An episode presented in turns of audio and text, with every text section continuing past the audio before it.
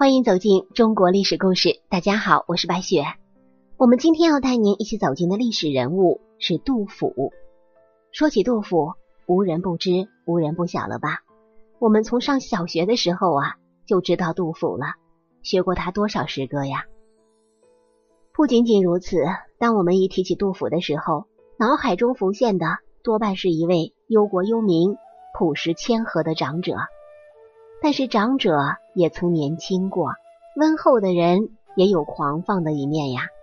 如果不是命运的捉弄，杜甫在后人面前呈现的，也许就是另一种面貌了。杜甫和李白的相遇被称为文学史上的大事。他们一起在山东一带漫游，一起拜访当时著名的道士。杜甫这样形容他们的日子：痛饮狂歌，飞扬跋扈。即便多少有点夸张了，那也是狂放不羁。这就是青年时期的杜甫。在盛唐这样一个时代，人们胸襟开阔宏大，思想生气勃勃，狂放被认为是自信健康的一种美。所以李白的洒脱是那样受人敬仰。那么这个杜甫啊，也自然流露出时代的骄傲。他们一起登临高台，慷慨怀古，纵论天下。令周围的人很是厌恶，又令人们觉得是高深莫测。杜甫自己也曾经回忆年少时的轻狂，那是一个踌躇满志的杜甫。和李白一样，杜甫也是满腔治国平天下的狂想。不同的是，当时的李白已经从长安铩羽而归，而杜甫却正怀着一肚子的好梦，准备去碰碰运气。杜甫在长安四处碰到的都是墙壁，即使这样，他依旧带着几分年轻的狂傲，在给唐明皇的上书中毫不含糊的自称才华绝不在汉代的文学大家杨雄、梅高之下。但是作为后人，在今天看来，杨雄、梅高的成就声名远不及杜甫。但在当时，杜甫的这种说法，就好比现在。某人自称和鲁迅不相上下一样，杜甫目空一切的气势，实在也不比李白差多少了。中年之后，杜甫仍然不时露出狂态。他在四川的生活是后半生为数不多的安定日子，这全靠他的故交剑南节度使严武的照应。但是杜甫对严武也经常是漫不经心，和严武见面的时候，杜甫经常连帽子都不戴。这在当时是极其失礼的举动。传说呀，最邪门的一次，喝醉的杜甫坐上严武的座位，瞪着严武说：“严挺之还有这样的儿子？”直呼别人父亲的名讳，同样也是当时的大忌。杜甫这完全是借酒撒疯了。严武对杜甫虽然是一贯友善，但身为一方军阀，严武的脾气也是暴躁的出了名的。为小事杀人那是常事，杜甫这样没事儿就摸一摸老虎的胡子玩。严武尽管是没有马上发作，可心里却起了杀机。有一天，严武召集部下准备去杀了杜甫，要不是严武的母亲及时救下杜甫，我们今天就看不到“青春作伴好还乡”这样的诗句了。在杜甫的吟诵中，人们总是看到一个。关心民间疾苦、善良又热心肠的老人，很难把他跟那种轻狂对照起来。或许这才是一个真实的杜甫。人性的复杂多面，也正是这样吧。杜甫的诗歌时常出现放歌纵酒的描述，中间多少能够体现出一点他的疏狂，而他的固执倔强，好像却不容易看到。安史之乱爆发之后。宰相房婉率兵与叛军大战失利，被朝廷罢官。杜甫在这个时候刚刚当上负责觐见的左拾遗，就像同样登基没有多久的唐肃宗上书，认为房婉没有大的罪过，应该仍旧给予重任。这还不算呢，在朝廷上面见唐肃宗的时候，杜甫盯着这个事儿死死不放，纠缠不休。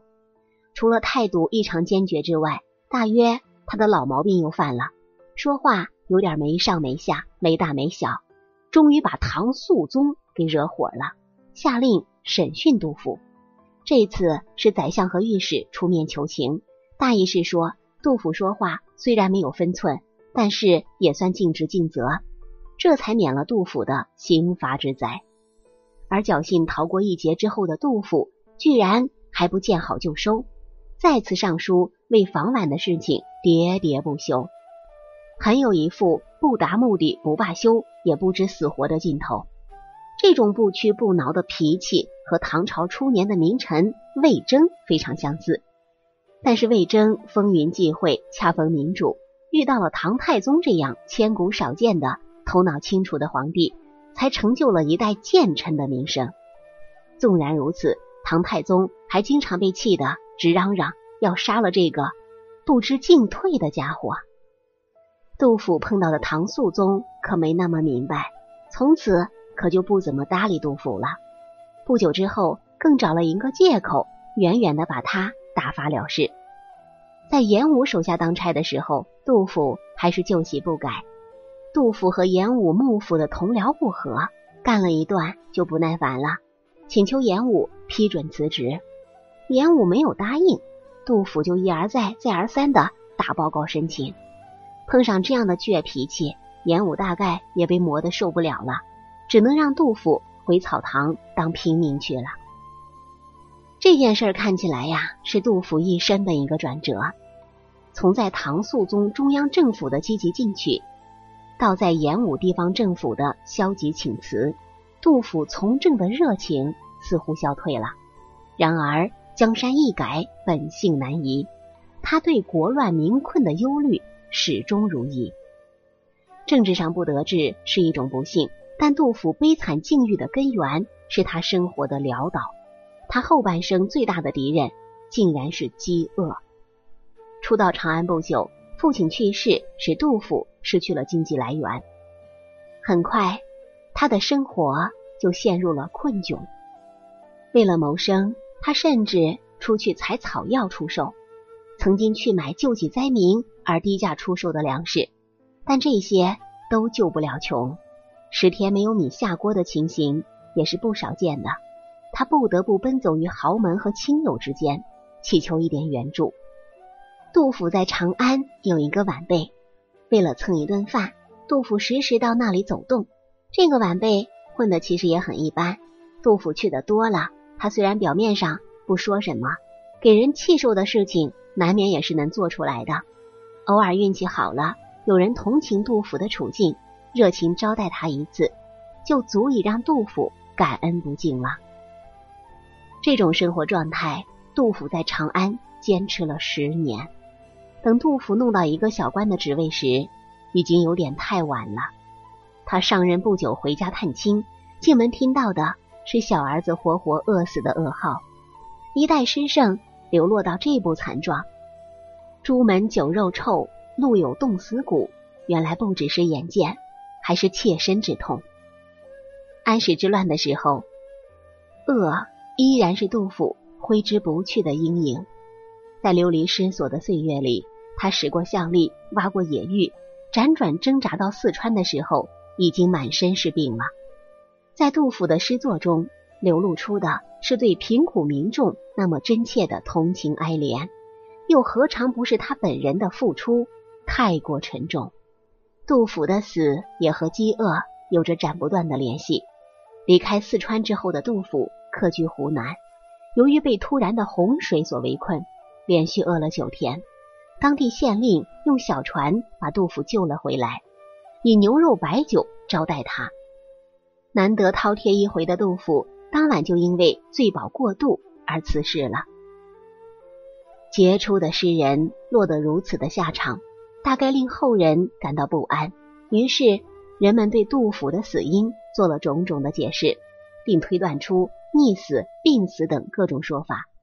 然而，纵然真的是这样。对诗人本身的痛苦也是没有任何不益的。他以他的颠沛流离这样深切的痛楚，见证了盛世唐朝的没落。